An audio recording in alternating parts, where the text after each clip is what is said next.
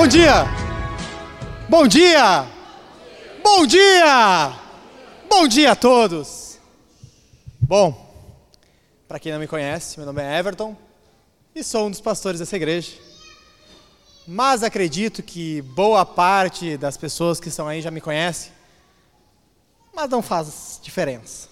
Muito prazer, meu nome é Everton, sou um dos pastores dessa igreja. Meus irmãos, eu quero te dizer desde já, para pegar a tua Bíblia. Pegar a tua Bíblia. Vamos ler o texto bíblico, já vamos partir para o sermão, já estamos em sermão aqui, e vai ser uma loucura. Os irmãos queriam, o pessoal ali, da, os nossos lindos irmãos da, da projeção, queriam que eu desse o texto bíblico e que o texto bíblico aparecesse aqui. Ontem me pediram, pastor, me passa o texto bíblico. Eu disse, não vou dar, é segredo. Aí hoje de manhã, o Thales veio atrás de mim e disse assim, pastor, qual texto vai pregar? Como se, como se ninguém tivesse perguntado, né? Disse, não vou falar. Não vou dizer, é segredo. Eu quero dizer o texto. Eu quero dizer o texto bíblico. E parabéns, chegou o grande momento. Abra sua Bíblia no livro de Marcos. Marcos capítulo 1. Marcos capítulo 1, versículo 40.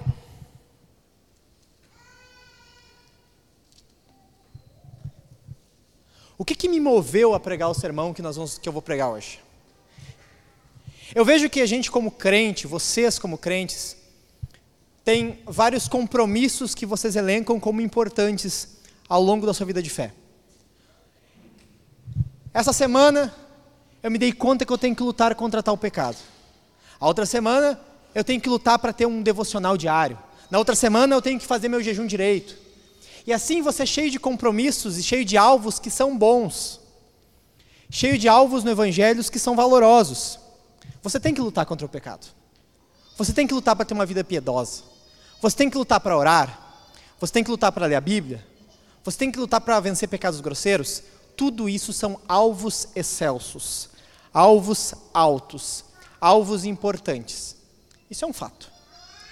Mas às vezes parece que tantos alvos e tantos objetivos nobres a buscarmos e alcançarmos, e coisas importantes a vencermos, pode confundir-nos e nos tirar do alvo principal. E às vezes a gente está lutando contra certas coisas, nem sabe por que está lutando, mas só sabemos que temos que lutar, e sabemos que temos que vencer, e nós dizemos que é por Jesus e é pelo nome de Jesus, mas nossa mente já está meio turva e, as, e o alvo, o essencial, acaba sendo perdido ou confundido. E é isso que eu quero falar nesse sermão. Eu quero falar o tipo de fé que nós devemos ter. Foco é esse. Aqui está. As quatro, as quatro marcas da fé que nós devemos ter. E eu quero usar esse texto como base com você. Todo mundo já achou?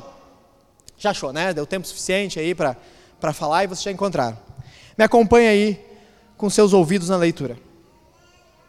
Um leproso se aproximou de Jesus e lhe pediu de joelhos: Se o Senhor quiser, pode me purificar. E Jesus, profundamente compadecido, estendeu a mão, tocou nele e disse: Quero sim, fique limpo. No mesmo instante, a lepra desapareceu dele e ele ficou limpo. E advertindo-o severamente, logo o despediu e lhe disse: Olhe, não conte nada a ninguém mas vá, apresente-se ao sacerdote e ofereça pela sua purificação o sacrifício que Moisés ordenou para servir de testemunho ao povo. Mas, tendo ele saído, começou a proclamar muitas coisas e a divulgar a notícia, a ponto de Jesus não poder mais entrar publicamente em nenhuma cidade. Por isso, permanecia fora em lugares desertos, e de toda parte vinham ao encontro dele. Senhor Deus, que essa palavra ela vai ao encontro do teu povo, Senhor. A responder às dores, os dilemas, a confusão que muitas vezes paira sobre a cabeça do teu povo, Senhor. Que o Senhor me use nesse momento para a glória do teu nome. Então, irmãos, lendo esse texto, fica muito claro, né, que estamos falando de um leproso que chega até Jesus, pede cura, corre em direção a Jesus, se ajoelha diante dos pés de Jesus e diz: Senhor, se o Senhor quiser, o Senhor pode me purificar. E nosso Jesus, claro, vai lá e cura esse homem. De imediato, pronto, está liberto. Ao olharmos esse texto aqui e olharmos esse relato, eu quero compartilhar algumas coisas com você sobre esse texto. Primeiro, o que esse homem fez aqui é algo totalmente fora da curva. Estamos falando de um leproso. Você já deve ter visto alguns filmes como Ben-Hur, talvez, que, que demonstrava, mostrava leprosos naquele filme. Um leproso era um homem sem esperança nenhuma. Era alguém que não tinha nada. Ele fazia parte do povo de Deus, mas em determinado momento foi constatado que ele tinha lepra, ele foi afastado do povo de Deus. E a única coisa que a lei santa de Deus, dada pelo Senhor por intermédio de Moisés, podia fazer por ele, era afastar ele do meio do povo de Deus e declarar impuro. Ele tinha que sair declarando, falando em voz alta, para quem chegasse próximo dele: impuro, impuro. Ele tinha que sair de dentro da cidade e ficar afastado. Esse homem, ele não tinha como ter uma casa, ele não tinha como trabalhar, ele vivia de esmolas. Você olha alguns mendigos na rua e você diz assim: não, esse cara aí pode trabalhar, esse cara aí tem força no lombo, ele podia se levantar, ele podia ir atrás, e muito mendigo podia fazer isso mesmo. Mas esse não tinha essa opção. Ele não tinha a opção de trabalhar. Ele não tinha a opção de buscar o seu próprio sustento. Ele não tinha a opção de ter a sua própria casa. Ele não tinha nem direito, nem opção, nem possibilidade de se levantar contra essa situação. Esse homem não tinha nenhuma autoestima. O maior adjetivo que ele poderia receber é impuro. Você sabe que uma pessoa leprosa, e lepra aqui nesse texto não está falando só de hanseníase, mas de toda e qualquer doença de pele infecciosa. Doenças que comem o tecido das pessoas, doença que faz membros caírem. Esse homem provavelmente tinha o rosto desfigurado. Era um homem sem nada, sem escape nenhum. Mas ele chega diante de Jesus. E por quê? Aí que está a fé desse homem. Esse homem tinha uma grande fé. Quando Spurgeon vai falar desse leproso, ele fala a seguinte coisa sobre a fé dele: ó oh, fé esplêndida. Se você, se nós nos sentíssemos inclinados a encontrar alguma hesitação que fosse na fé desse homem, se nós fôssemos enxergar alguma coisa de errada nesse homem, Spurgeon diz: você deveria se admirar o jeito como um homem aleijado consegue correr. O jeito em que um homem, na sua mais fraca fé, tem mais força do que qualquer um de nós. Esse homem detinha uma fé esplêndida. Mas por quê? Por que ele tinha essa fé? O que, que nós podemos observar nessa fé? Quais são as marcas que nós podemos observar nessa fé? E é isso que nós vamos olhar agora nesse texto. E desde já no primeiro versículo, Vamos ver se funciona. Não, aqui. Aqui. Aqui. Pronto. Obrigado, gente. Se eu me perder, eu peço para que vocês sigam para mim. Vocês lembram que eu já estraguei, já estraguei o último PPT aqui, né? Então, se eu me perder, eu peço, passa para mim. Então, a primeira marca desse homem, ele creu no testemunho de Jesus. Logo no versículo 40 ali. Um leproso se aproximou de Jesus e lhe pediu de joelhos. Senhor, se quiser, pode me purificar. O que nós podemos extrair da marca dessa fé, do, da fé desse homem aqui nessa parte? Primeiro, esse homem chega com reverência a Jesus. Usar o termo Senhor naquela época, só o termo Senhor, beleza, é um termo de respeito. Eu falo esse termo um médico, eu falo esse termo um advogado, eu falo esse termo um tabelião, eu falo esse termo um juiz. Beleza, respeito normal. O problema é o que acontece ao redor desse texto. O homem se aproxima, se ajoelha, Lucas vai dizer com o rosto em terra, ele se prostra diante de Jesus. Ele se rende diante de Jesus. Aí sim, esse termo Senhor tem majestade. Você tem que entender o seguinte, que leprosos não saíam para cá e para lá pedindo cura. Eles pediam esmola e pediam esmola afastado. O ato desse homem chegar até Jesus não é algo comum de acontecer. Ele não saía pedindo cura para qualquer um. Ele não saía correndo e se ajoelhando diante de qualquer um. Há alguma coisa que embasa esse pedido desse homem diante de Jesus. Se aproximar era algo perigoso. Esse homem certamente há muitos anos estava afastado do meio do seu povo. Hoje, nós vivemos num mundo covidiado, que as pessoas já querem se matar se descobrem com um contaminado, e com certa razão, já querem matar um contaminado que chegou perto delas e sabia que estava contaminado. Quanto mais aqui, numa doença que não tem cura, numa doença que derruba partes do corpo. Tu acha que era tranquilo chegar perto das pessoas? Esse homem correu o risco de ser apedrejado. Esse homem foi tirado do meio do seu povo e se aproxima de novo. Ele corria o risco de morrer. E abrindo um parênteses aqui, o que eu posso olhar na vida desse homem é que ele foi tirado à força do meio do seu povo. Ele não teve opção de ficar no meio do seu povo. Mas, meus irmãos, eu queria falar para você. Alguns aqui se afastam voluntariamente do meio do seu povo. Alguns aqui se afastam voluntariamente do meio dos seus irmãos. Você não é um leproso. Você não foi afastado do meio do povo de Deus, mas você voluntariamente se afasta. E você diz para mim: Eu venho no culto dominical, eu estou aqui participando do culto dominical, mas você enxerga a sua vida e você sabe que pouco a pouco você está se afastando. E pode ser porque alguma palavra foi falada e você não gostou. Pode ser porque você disse assim, irmãos, venham, eu quero andar junto com vocês, eu quero que vocês compartilhem a vida comigo. Só que, meu irmão, quando a gente começa a ver a tua vida, como a vida de qualquer um, nós vemos que você não é perfeito. Nós vemos que você não é perfeito no trato da tua casa. Nós vemos que você não é perfeito com os teus filhos. E algum irmão, seja pastor, seja líder, ou teu próprio irmão, vai falar, vai olhar para ti e vai dizer assim: Pai, irmão, isso não está certo. Cuide isso aqui. Você precisa atentar para isso na tua vida. Isso é pecado. Com amor, com cuidado. Mas aí já se afasta. Aí já sai de perto. Algumas pessoas, diferente do leproso que foi tirado do meio da comunhão à força, aqui se afastam voluntariamente. A Bíblia fala que aquele que se afasta busca o seu próprio interesse. O leproso não teve essa opção. Nós, quando olhamos a situação desse leproso, nós lembramos de 2 Reis. Quando tinha leprosos do lado de fora da cidade, e a cidade estava sitiada.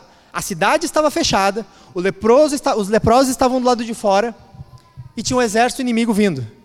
Eles estavam no meio do fogo cruzado. E eles olham e dizem assim: o que a gente vai fazer aqui?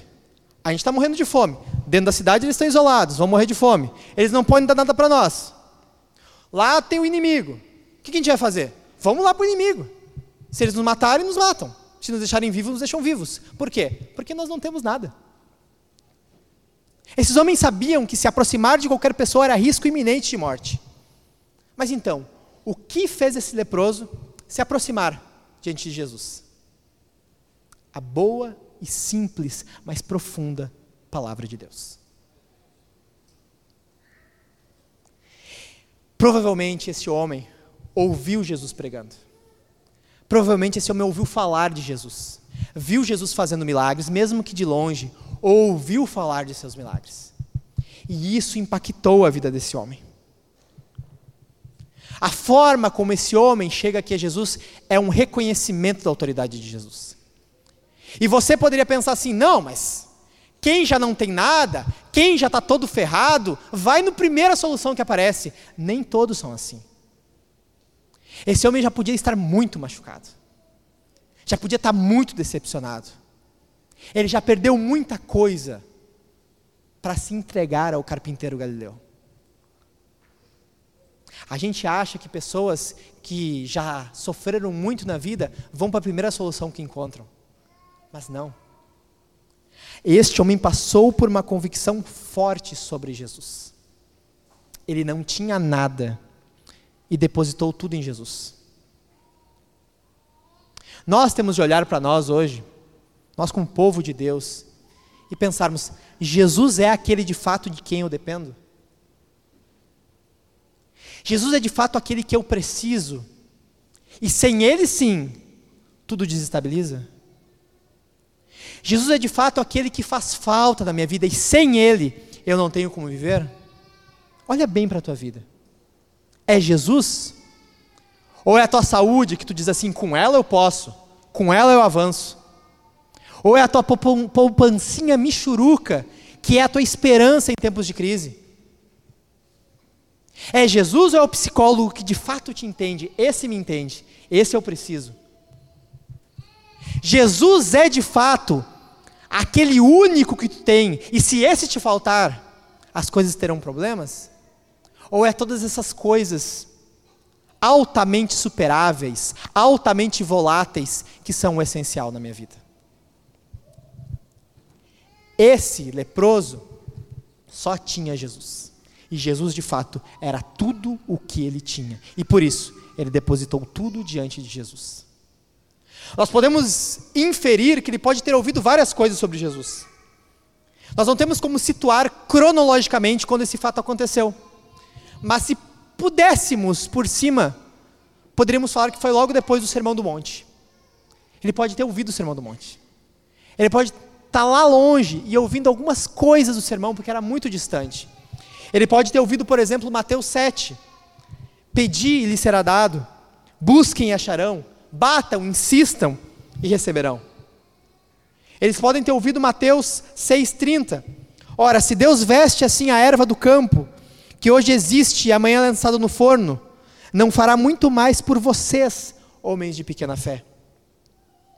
Mas ainda se esse texto não está situado em algum local cronologicamente da Escritura, ele pode ter ouvido qualquer palavra de Jesus. E ainda mais, Spurgeon vai falar que esse homem pode ter crido por antecipação em textos que ainda nem tinham sido escritos. Como assim? Esse homem pode ter tido uma conclusão sobre quem era Jesus, que talvez mais para frente Paulo foi escrever. Talvez mais para frente Pedro foi escrever porque veio uma convicção do Espírito Santo ao esse homem ouvir a palavra de Deus. Esse homem pode ter entendido que Jesus era o cumprimento das promessas a Israel. Esse homem pode ter entendido que Jesus era o único sacrifício que era necessário. Os sacrifícios do Antigo Testamento prefiguravam um sacrifício perfeito. Ele entendeu: Jesus é o Messias. Jesus é o que veio se entregar pelo povo. Eu quero dizer para você, meu irmão, que a tua vida é mais fácil que o leproso. A tua vida é mais fácil que a do leproso. E daí você vai dizer para mim, claro, eu não tenho lepra, claro, não está caindo um pedaço do meu corpo, claro, o meu rosto não está desfigurado. Não, não é só por isso. A tua vida é mais fácil que a do leproso, porque a palavra está no teu acesso. Porque a revelação da Escritura está aqui à tua mão. Houve vários homens sábios de Deus que já fizeram te entender pelo Espírito Santo muitas coisas que tu achava difícil. A tua vida é mais fácil que a do leproso. É mais fácil para você crer que o leproso. Você ouve pregação, você tem livros bons à tua altura, ao teu alcance. Você tem opções ainda mais numerosas para meditar na palavra de Deus. Mas sabe o que está faltando para ti exatamente? É isso crer de fato no testemunho de Jesus, meditar de fato, ruminar a palavra de Deus, discernir, extrair ao máximo. Eu não acredito que eu vou dizer isso, mas está faltando vocês serem mais parecidos com uma vaca. Sabe a vaca que rumina, que come, mastiga e volta, desce, volta, e você diz é nojento? É, é nojento.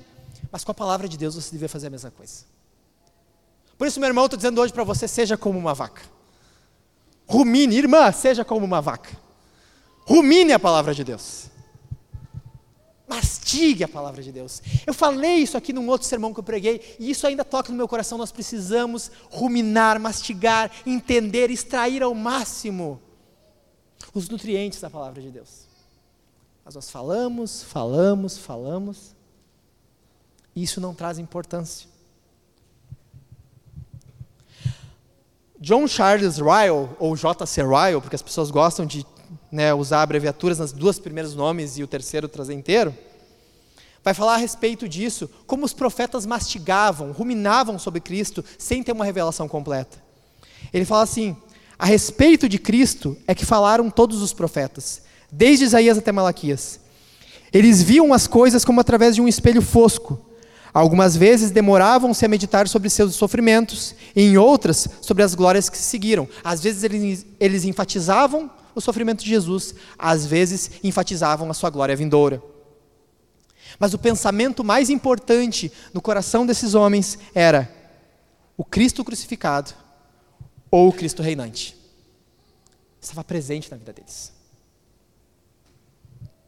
Aí eu te pergunto: a palavra de Deus, o sacrifício de Jesus, a morte de Jesus, a vida de Jesus, a ressurreição, essas coisas, meus irmãos, deveriam matar os teus medos.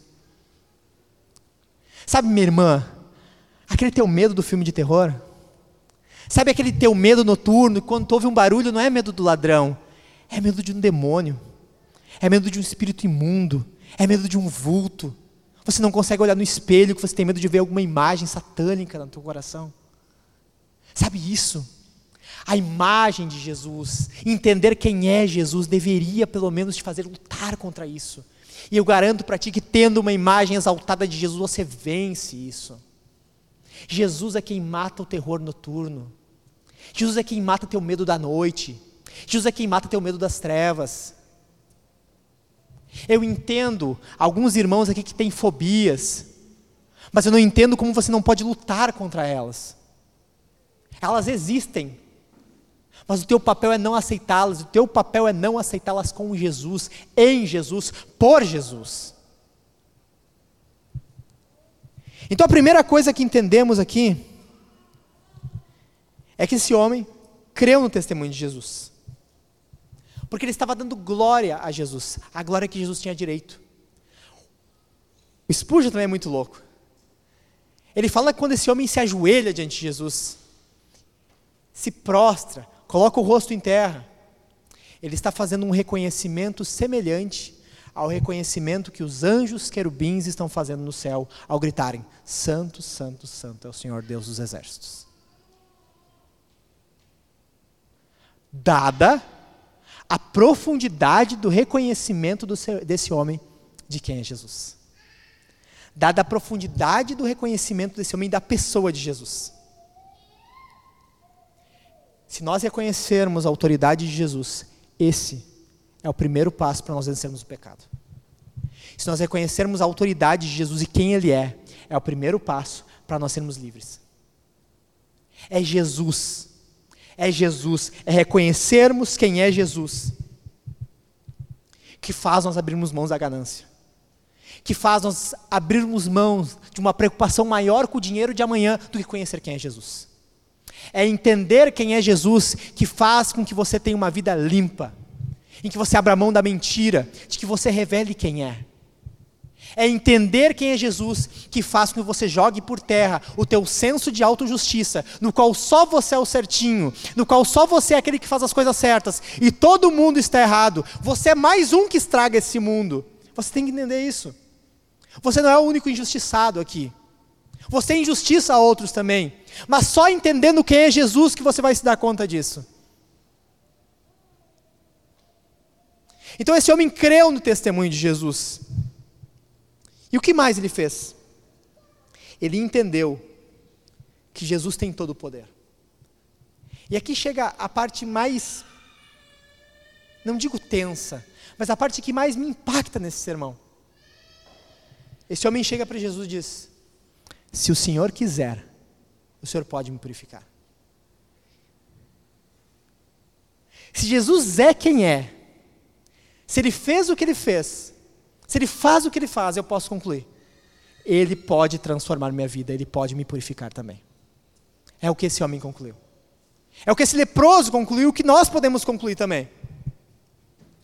Não há pecado, não há doença. Não há pecado interno. Não há luta que pareça invencível que Jesus não pode transformar. Esse homem ele sabia que Jesus tinha todo o poder. O problema não era esse. A dúvida dele é se Jesus queria curar. E daqui a pouco essa é a tua dúvida também. O texto bíblico falava que na tradição as pessoas achavam o seguinte: era muito difícil curar um leproso. Os leprosos eram considerados mortos-vivos, zumbis. Curar um leproso era tão difícil quanto ressuscitar um morto. Por isso a dúvida desse homem. Jesus pode, mas será que ele quer? Será que ele quer me curar? Aí tem o texto de 1 Timóteo 2, versículo 4. O Senhor deseja que todos sejam salvos e todos cheguem ao conhecimento da verdade. A pergunta que o leproso tinha não foi só respondida por Jesus naquele momento, mas é respondida agora. Jesus quer. Jesus quer transformar. Jesus quer perdoar. Jesus quer limpar. Sabe qual é o problema só? Tem pessoas aqui que não estão tão preocupadas em serem limpas assim. Tem pessoas aqui que não estão tão preocupadas em serem purificadas. Tem pessoas que amam a imundícia. Tem pessoas que amam a sujeira. Tem pessoas que amam a podridão do pecado. E daí não interessa se Jesus tem poder ou não. Aí não interessa se Jesus pode fazer ou não. Aí não interessa se Jesus pode transformar ou não.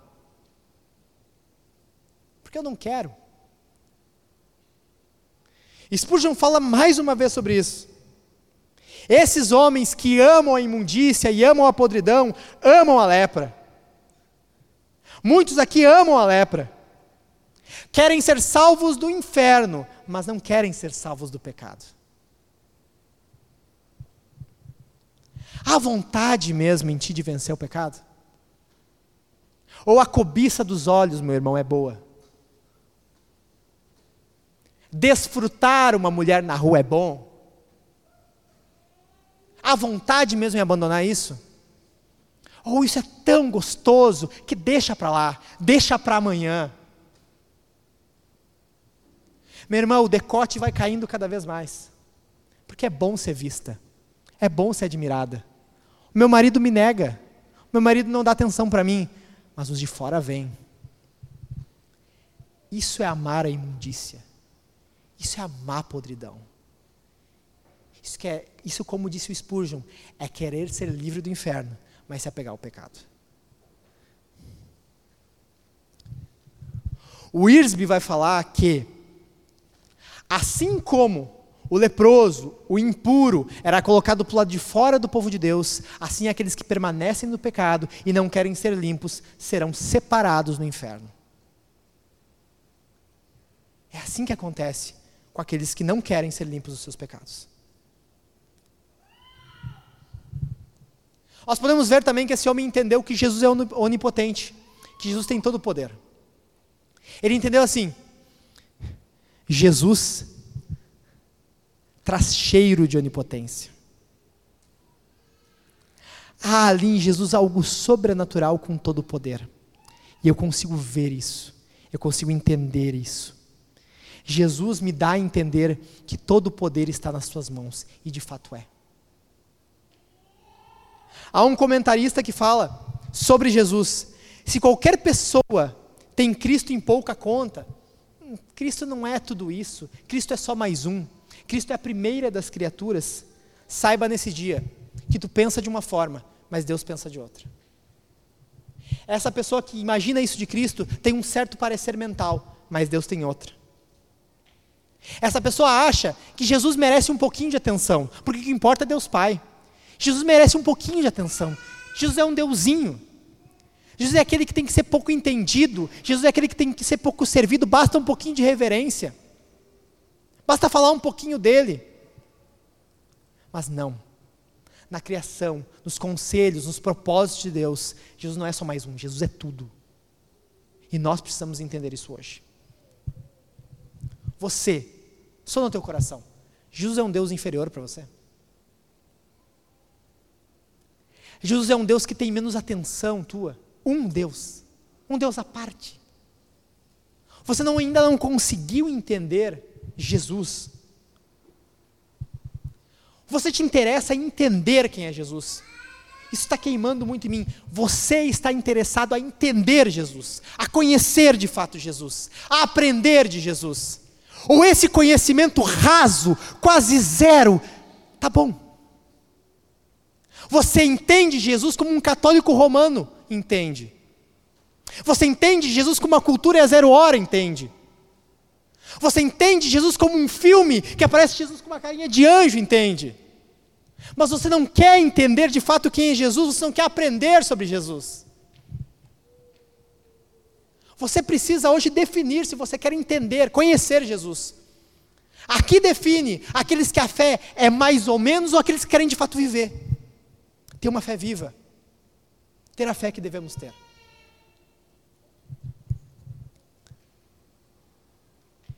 O fato de nós não entendermos Jesus, não conhecermos Jesus, dentro daquilo que a palavra nos permite conhecer, deveria tirar nossa paz.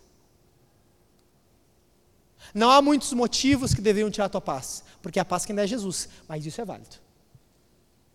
Isso tem que tirar a tua paz. O pecado tem que tirar a tua paz. E não conhecer Jesus tem que tirar a tua paz. Não entender Jesus. Não discerniu ainda quem é Jesus. Isso precisa tirar o teu sono. Isso precisa te mover a fazer coisas de forma diferente. Então esse homem creu no testemunho de Jesus. Creu que Jesus tem todo o poder e, por fim, atendeu fielmente a solução apresentada por Jesus. Como assim? Jesus disse para esse homem assim: Quero, fique limpo. Esse homem podia ter parado e dito assim: Não, Jesus, não desse jeito. Não é só tocar em mim e purificar. Não, não. Tem que ter uma coisa mais forte. Tem que ter uma coisa mais séria. Tem que ter alguma coisa mais. um ritual mais complexo, assim. Tem que ter uma coisa que eu preciso fazer também. E daí tu olha e diz: Não, tá louco? Se Jesus toca em mim e diz: Quero, fique limpo, eu nunca ia me opor. Tem outro exemplo na Bíblia, inclusive, de um homem leproso, que Deus apresentou uma solução para ele e disse: Faz desse jeito. Ele disse: Não, tá louco? Não, eu não quero ser curado assim. Havia um servo, um general do rei da Síria, que ele era leproso. Está lá em 2 Reis 5. E ele queria ser curado. Ele, ele ouviu dizer que tinha um profeta em Israel. E ele vai até lá e vai até o rei de Israel. O rei de Israel, não, não sou eu. Quem cura é o profeta, sai fora. Quem cura é Deus através do profeta. E o cara vai até o profeta. E o cara chega para falar com o profeta. O profeta nem sai de casa para receber o cara. O profeta manda o servo dele, o guri dele, e diz assim: ó. Diz para esse cara ir se lavar no rio Barrento ali, ó, no Jordão, sete vezes. Está resolvido. Aí tu pensa assim, pá, o cara tem uma palavra de Deus. É só se banhar ali, pronto. Está curado, está limpo. O que o cara faz? Se indigna. Não, tá louco? Eu vou fazer um negócio desses? Não são os rios lá da minha terra muito mais limpos que esses rios aí? Não, tá louco? Esse cara não veio nem me receber. Esse cara não fez nenhuma oração por mim. Esse cara não levantou nem as mãos e invocou o Deus dele. Não, essa coisa é muito rasa. Não, essa coisa é muito simples. É exatamente o que nós fazemos hoje com o povo de Deus. Eu canso de ouvir pessoas que recebem conselhos, conselhos sábios, pedem ajuda e fazem totalmente diferente. Eu ouvi um homem aqui na nossa igreja, um rapaz da nossa igreja, que pediu um conselho. Se tu pede um conselho, é porque tu não sabe o que fazer. Eu quero saber como fazer isso. E o pastor disse assim para ele: Não, faz tal coisa. Faz isso aqui. E era um conselho sábio. Sabe o que esse homem fez? Fez totalmente o contrário. Não se aguentou. Não, porque o que o pastor falou não era assim que eu queria. E a pergunta é exatamente essa: a solução de Jesus te agrada? A solução apresentada por Jesus é algo que te apetece? É algo que é interessante? Você lembra de Balaão em Números 23? Quando a jumenta aparece para ele? Quando a jumenta está indo e a jumenta começa a falar, e ele não entende primeiro por que, a jumenta está voltando e dá uns pau na jumenta. Você lembra disso? Bom, se você não lembra, lê depois números 23. A grande diferença de Balão e nós é o seguinte: Balão não tinha como entender de primeira. Balão não discerniu de primeira, mas nós discernimos. Mas nós sabemos exatamente o que a palavra está dizendo. Nós sabemos exatamente o conselho. Nós sabemos exatamente como proceder mas para nós não parece forte. Para nós não parece tão simples. Para nós não nos agrada. Essas coisas que acontecem com você com frequência mostram quem é o juiz na tua vida. O evangelho é muito simples. É sério que é só me arrepender dos meus pecados? É sério que a comunhão no meio do povo de Deus me fortalece? É sério que é só participar do sacramento? É sério que é só confessar o meu pecado? É sério que a palavra de Deus me fortalece? É sério que a palavra de Deus me dá vida? É sério que é só testemunhar que aquela pessoa pode ser salva? A solução do evangelho é muito simples. Nós queremos algo mais complexo. Nós queremos mais uma coisa nossa. Nós queremos uma coisa com o nosso dedo. Mas Jesus não é assim. E com esse leproso não é assim. Jesus disse: Quero, fique limpo. E ele creu, ele ficou, ele ouviu, ele atendeu. Ele deixou Jesus fazer tudo. Você? Você deixa Jesus orientar os teus passos? Você deixa Jesus dizer para onde você tem que ir? Você deixa Jesus orientar os teus caminhos? Você deixa os teus irmãos, os teus líderes, os teus pastores, os irmãos que são mais velhos que tu na fé, ou mais sábios, ou você mesmo reconhece, ele entende mais do que eu, ele é mais sábio do que eu, e você de fato se sujeita ao conselho? Você ao menos pondera o conselho? Ou não? Isso aí é muito simples. Isso é muito direto. Eu quero uma coisa mais indireta.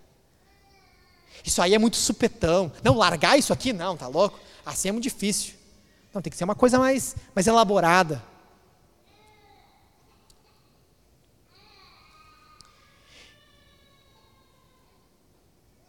Então chegamos agora nos nossos três pontos e vamos ao quarto. Esse homem se alegrou com o fato de que Cristo é tudo.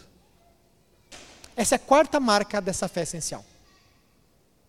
Vamos a um ponto em que ele contemplou algo de Jesus. Aí no final, a partir do versículo 42, no mesmo instante, a lepra desapareceu dele e ele ficou limpo. E advertindo-o severamente, logo despediu e lhe disse: Olhe, não conte nada a ninguém, mas vá, se apresente ao sacerdote e ofereça pela sua purificação o sacrifício que Moisés ordenou para servir de testemunha ao povo. Mas, tendo ele saído, começou a proclamar muitas coisas e a divulgar a notícia. Como eu disse, Jesus purificou aquele homem instantaneamente. Quero sim, fique limpo. E um estalar de dedos. Não foi ontem, não foi amanhã, não foi depois de amanhã. A fé daquele homem, aquela fé firme daquele homem em Jesus, foi respondida com o toque de Jesus assim, ó, imediato. E Jesus agora, como modelo para nós, nos chama a parar de procrastinar a nossa vida, parar de enrolar. Tudo que você está ouvindo aqui, você vai dizer, eu vou fazer amanhã. Eu vou ler a Bíblia amanhã. Eu vou orar mais profundamente Jesus amanhã. Eu vou tirar tempo para estudar a Escritura amanhã. Tudo é amanhã. Tudo é amanhã, porque não pode ser hoje. Não, eu quero entender mais de Jesus. Eu vou servir mais Jesus amanhã. Não, hoje. Jesus faz as coisas imediatamente. Jesus toca e transforma assim, ó, no estalar de dedos. Jesus está nos chamando hoje a não deixar as coisas para amanhã. Ah, eu vou visitar o irmão amanhã. Eu vou começar a ter uma vida mais próxima, como eu falei antes, amanhã. Não, é hoje. A resposta é hoje. Depois que você sair desse culto aqui, você só tem que votar. E alguns nem vão votar, né? Depois deu, vai, vai viver a vida cristã. Sabe quando nós dizemos assim, viva esse sermão? O cara parte da cabeça que o sermão vai começar a ser vivido na quinta-feira.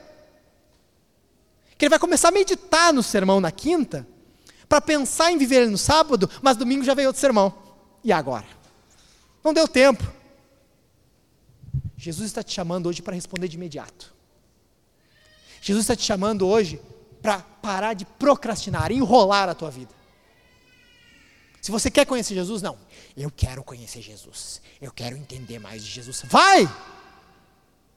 Tá claro? O toque puro de Jesus purificou esse homem. E isso é fascinante. Jesus deu a esse homem uma família. Quando ele manda o homem se apresentar ao sacerdote, ele ia oferecer uma oferta e ele seria reintegrado à igreja, ao povo de Deus.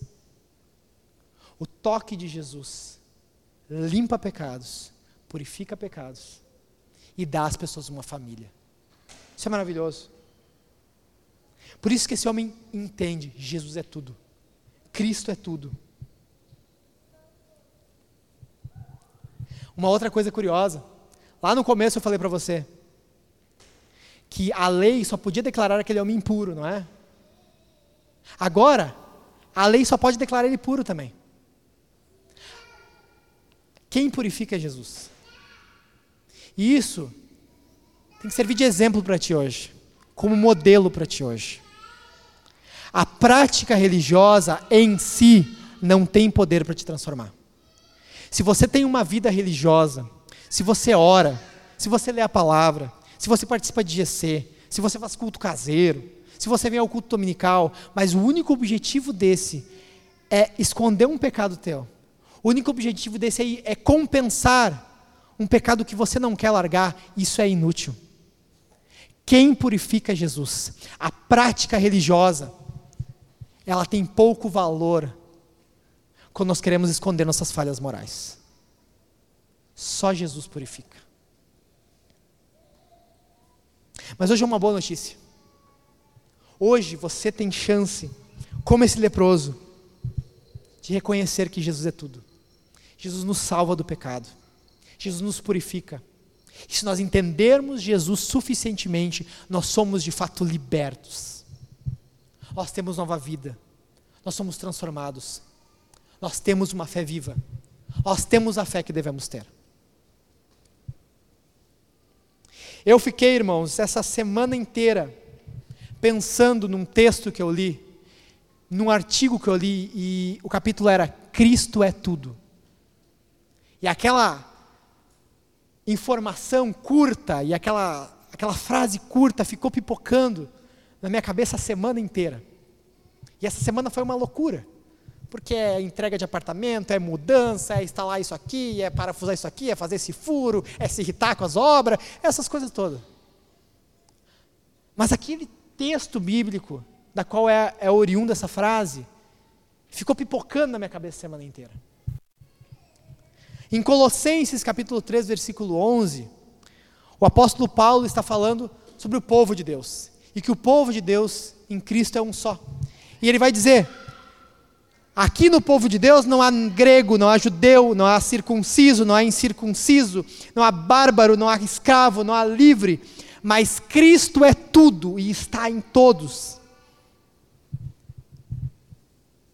E aquilo veio para mim como uma bomba: Cristo é tudo.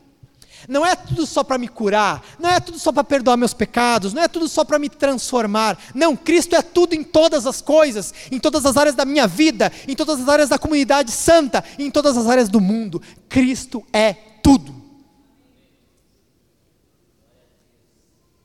Glória a Jesus. Eu quero trazer, esquadrinhar esse Cristo é tudo aqui. Primeiramente, Cristo é tudo nos propósitos de Deus.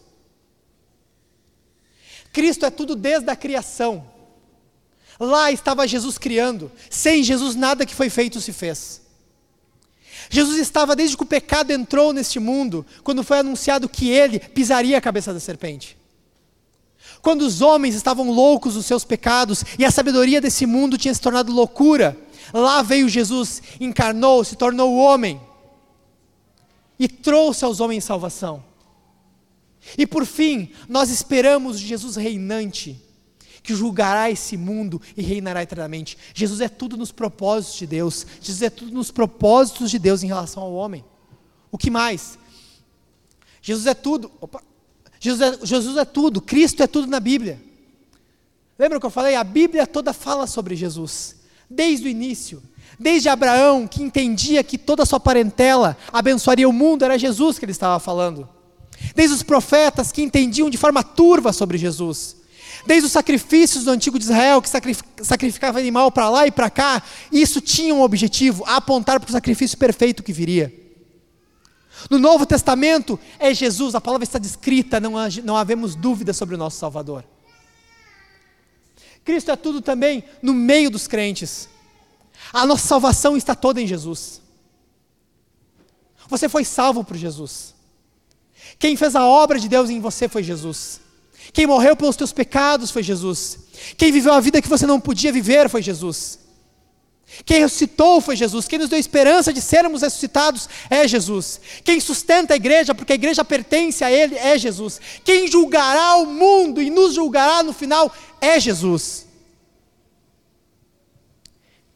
Por fim, Cristo será tudo no céu. Nós estaremos na mesa de Jesus. Nós estaremos vendo Jesus reinar, estaremos junto com Ele. Lá de fato não haverá dor. Essa cura do leproso o curou, mas ele voltou a morrer. Morreu em Cristo, mas nós esperamos quando não haverá mais morte. Porque Cristo será tudo no céu, e a sua vida, assim como a vida de Jesus purificou esse leproso, nos purificará também. A coisa mais louca que você pode enxergar é que se uma pessoa se aproximasse de um leproso, de um impuro, ela se tornaria impura. Mas Jesus, ao se aproximar desse leproso, Jesus que é puro, purificou o leproso. Jesus contaminou o leproso com a sua pureza e não o contrário. A pureza de Jesus mexeu na vida do leproso e não o leproso que contaminou. Foi o que esse homem entendeu. Foi o que, que caiu na cabeça desse homem como uma bomba. Ele entendeu que Cristo é tudo. Foi através dessa fé que ele foi curado. E o que, que esse homem fez logo no, no segmento desse texto?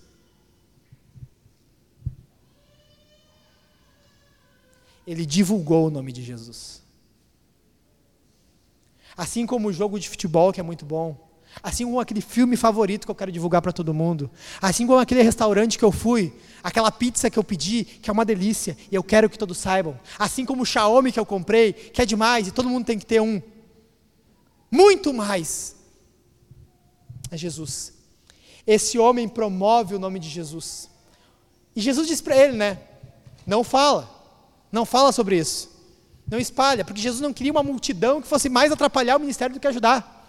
Depois que essa multidão veio a Jesus, ele não conseguia mais nem entrar na cidade, que era muita gente. Então Jesus diz: não fala. Mas um comentarista fala o seguinte: que desobediência maravilhosa. Que desobediência excepcionalmente, excepcionalmente maravilhosa. Você já viu uma inundação, uma enchente, ou pelo menos num vídeo, como quando uma enchente varre tudo e não tem quem a controle? Assim era a boca desse homem. Ele não aguentava. Mas Jesus disse para ficar quieto, mas não vai dar. E ele foi, e ele não divulgou para uma, para duas, ele trouxe multidões a Jesus. Hoje, meu irmão, se a tua fé, a salvação de Cristo foi eficaz na tua vida, de fato Jesus fez uma obra na tua vida, de fato Jesus te transformou e te purificou dos teus pecados, você precisa ser como esse leproso. Você precisa falar de Jesus. Você precisa de falar de quem Jesus é, o que ele fez na tua vida e o que ele pode fazer na vida de outras pessoas. Você precisa divulgar, falar e pronunciar, divulgar que Jesus, que Cristo é tudo. Cristo é tudo. Você está sendo chamado hoje, meus irmãos, para crerem em Jesus. Para crerem em quem Jesus é para crerem que Jesus tem todo o poder, para crerem que Jesus pode perdoar os teus pecados. Você precisa sim se enxergar como leproso, ou seja, se enxergar como homem que precisa ter seus pecados perdoados, purificados. Você tem sim que se enxergar como leproso, que está contaminado e precisa ser limpo. Mas antes disso, você tem que enxergar e entender que Cristo é tudo, que Jesus é o Salvador de pecadores, que Jesus é aquele que vem até o seu povo e perdoa os seus pecados.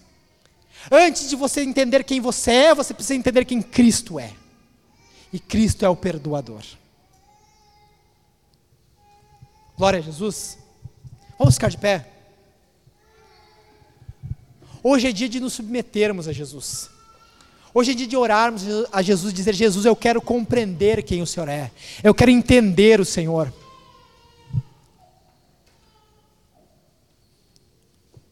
Quando comparamos o que o sacerdote fazia e o que o Cristo fez, há uma diferença incrível.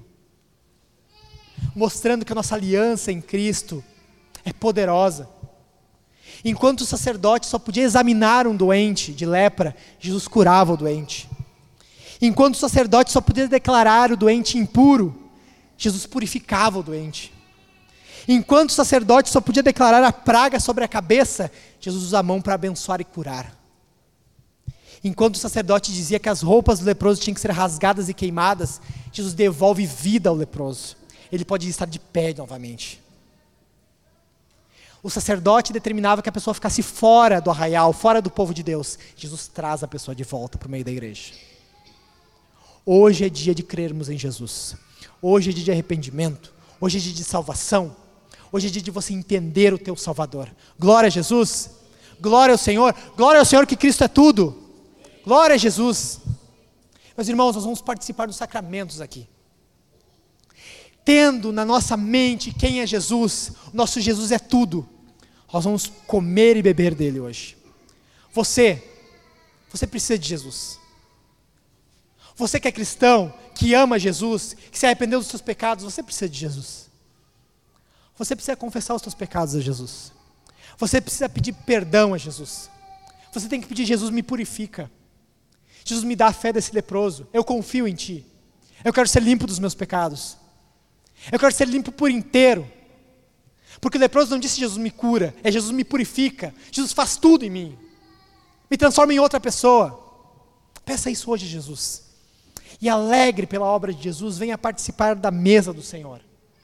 Você estará comendo de Jesus. Você estará bebendo de Jesus. O povo de Deus, você que é salvo por Jesus, você que congrega alguma igreja, seja nossa ou seja outra, você é convidado a participar aqui hoje. Vai ter irmãos aqui, um segurando pão e outro segurando dois cálices. O cálice bronze é vinho e o cálice dourado é suco, e você bebe num ou outro, de acordo com a sua consciência. Você vai pegar o pão e molhar nesse cálice. Nós também vamos ofertar. E uma coisa que eu percebi quando cheguei aqui e assumi esse púlpito é que esse microfone aqui é muito bom. Esse microfone, microfone é leve, é agradável. Meus irmãos, eu quero dizer para vocês que nós compramos muitos microfones ruins nessa igreja. Porque nós não tínhamos dinheiro. E ainda não temos, né? Mas um dia a gente tem que comprar. E, pai, é uma benção esse microfone aqui. Eu compro os negócios da igreja e não uso. Agora estou usando pela primeira vez. É muito bom. Irmãos, nós precisamos da sua generosidade. Não só para um microfone bom, não é para o conforto da minha mão que nós compramos isso. É para que você ouça melhor a pregação do Evangelho. Isso é essencial. Nós temos que conceder todos os instrumentos necessários para que o Evangelho seja audível. Porque a única ofensa que você tem que ter aqui é o Evangelho. Amanhã é dia 16. Sabe que dia que nós temos que pagar o aluguel da Vintage? Hoje, dia 15. Ainda bem que as pessoas, o PIX está começando hoje ainda, então não precisa transferir hoje. Transfere amanhã. Irmãos, nós precisamos de pelo menos 6 mil reais para pagar nosso aluguel. Isso só aluguel. Daqui a pouco você vai se assustar e dizer, pá, 6 mil? 6 mil, pô, é muito mais que o meu salário. Ou é igual o salário de alguns aqui. Mas isso é muito para um ser humano, para uma pessoa física. Mas para uma igreja, isso é pouco. E eu disse só aluguel. É melhor que a oferta seja maior ainda, porque nós não temos só contas a pagar. Você viu que estamos arrumando o hall aqui da entrada? Isso tudo demanda recurso. Porque nós entendemos, a única coisa que tem que ofender é o Evangelho. O resto tem que ser bom, tem que ser agradável. O Evangelho não. O Evangelho, ele acalma e ele ofende. Porque é o papel dele. Jesus está limpando, Jesus está salvando, Jesus está tirando os que não prestam e mantendo os que prestam. Jesus é bom. Mas o resto tem que ser agradável. Então, hall custa dinheiro. O Natal, nós queremos fazer um Natal bonito aqui nessa igreja. E eu vou falando, vou falando coisas que nós temos que gastar aqui, gastar ali, e temos que usar isso. E, e eu te acho como um contador. Eu não quero que você tenha essa visão. Eu quero que você tenha a seguinte visão: o que eu estou ofertando, e se eu ofertar com generosidade, a igreja de Jesus vai avançar e com ainda mais qualidade. Palavra, nós vamos lutar aqui para garantir que a palavra de Jesus seja fiel. Mas você precisa contribuir para que os recursos possam entrar para que a igreja possa avançar. E não só avançar na míngua, avançar bem. Se nós queremos plantar igrejas, se nós queremos melhorar a estrutura, se nós, queremos manter esse prédio, nós precisamos que vocês sejam generosos. Eu nunca penso num irmão que vai ofertar 6 mil reais. Eu penso em 20 irmãos que vão ofertar 300. Isso é possível. E no meio desses irmãos que vão ofertar 300, um irmão vai ofertar um pouco mais ou muito mais, e vai ser uma bênção. Irmãos, até hoje, eu nunca vi dinheiro sobrar nessa igreja. E nem acho que dinheiro tem que sobrar. Pelo contrário, dinheiro do reino tem que ser reinvestido no reino. Só que nós estamos precisando nesse momento mais do que nós temos. E nós contamos, eu conto como indivíduo, como pastor dessa igreja, como irmão, como você, com a sua generosidade. E você pode contar com a minha. Amém? Então vai ter a máquina de cartão atrás, vai ter o gasofilácio aqui na frente. Você pode pegar a nossa conta. Ah, eu não tenho hoje. Pega a, sua, a nossa conta e deposita ao longo da semana. Pode, de preferência amanhã. Vai ser bem-vindo, tá bom? Mas mais importante que isso, mais do que olhar a necessidade que a igreja tem, enxergue você como mordomo dos tesouros de Deus. Você é o administrador daquilo que é do Senhor. Quando você for ofertar, enxergue isso. Não enxergue só a conta, a conta fria. Não é disso que nós vivemos. Nós não vivemos para pagar conta. Nós vivemos para ser administrador dos tesouros de Deus. E é assim que nós vamos enxergar a nossa oferta. Amém? No meio de tudo isso, no meio da, da Santa Ceia, no meio de ofertar, nós vamos cantar a Jesus. Nós vamos louvar a Jesus porque Ele é tudo. Nós vamos exaltar o nosso Senhor porque Ele é tudo, porque tudo está em Suas mãos, porque Ele domina tudo. Porque Ele purifica, porque Ele salva, porque Ele cura. E por isso você vai cantar. E é por isso que você vai levantar suas mãos. E é por isso que você vai bater palmas ao Senhor porque Ele é digno desse louvor. Oh, se Ele é digno, Ele é o único digno. Glória a Jesus. Vamos orar, meus irmãos. Vamos orar e cante, cante a Jesus. Vamos orar? Curva a sua cabeça, feche seus olhos, vamos orar a Jesus. Senhor Deus, ao entendermos, Jesus, quem Tu é, ao meditarmos um pouquinho, Jesus, sobre o Teu caráter, ao meditarmos um pouquinho, Jesus, sobre os Teus ofícios, sobre o que o Senhor faz, sobre quem o Senhor é, sobre qual é o teu alcance, Jesus. Tudo isso vai muito além ainda da nossa compreensão. Mas nós te damos graças, porque hoje o Senhor nos permitiu entender um pouquinho mais. E nós ficamos felizes porque essa fonte nunca seca. Nós podemos viver e viveremos por toda a eternidade para conhecer quem é o Senhor, para conhecer o teu caráter. Jesus, impacta o teu povo, Jesus. Que o teu povo possa entender de fato essa verdade, essa sentença, Jesus, que Cristo é tudo, Senhor, possa impactar a vida do teu povo aqui, possa impactar a vida dos teus filhos, e possa impactar a vida daquele que não te conhece, aquele que pensava que te conhecia e agora se deu conta: não, eu preciso de Jesus. Eu preciso desse Salvador. Eu preciso desse Cristo que é tudo. Ele precisa ser tudo em minha vida também. Jesus abençoa o teu povo. Que eles saiam daqui não para viver o amanhã, mas viver o hoje. Entender quem o Senhor é hoje. Testemunhar hoje. Estudar a tua escritura hoje. Orar ao Senhor hoje. Hoje é o dia. Nós não sabemos do amanhã. Abençoa a tua igreja, Senhor pelo poder do teu Espírito, Senhor, pela convicção do Evangelho e para a honra e glória do teu nome. Amém. Come now, fount of every blessing. Tune my heart to sing thy grace. Streams of mercy never ceasing. call for songs of loudest praise. Teach me some melodious sonnet, sung by flaming tongues above.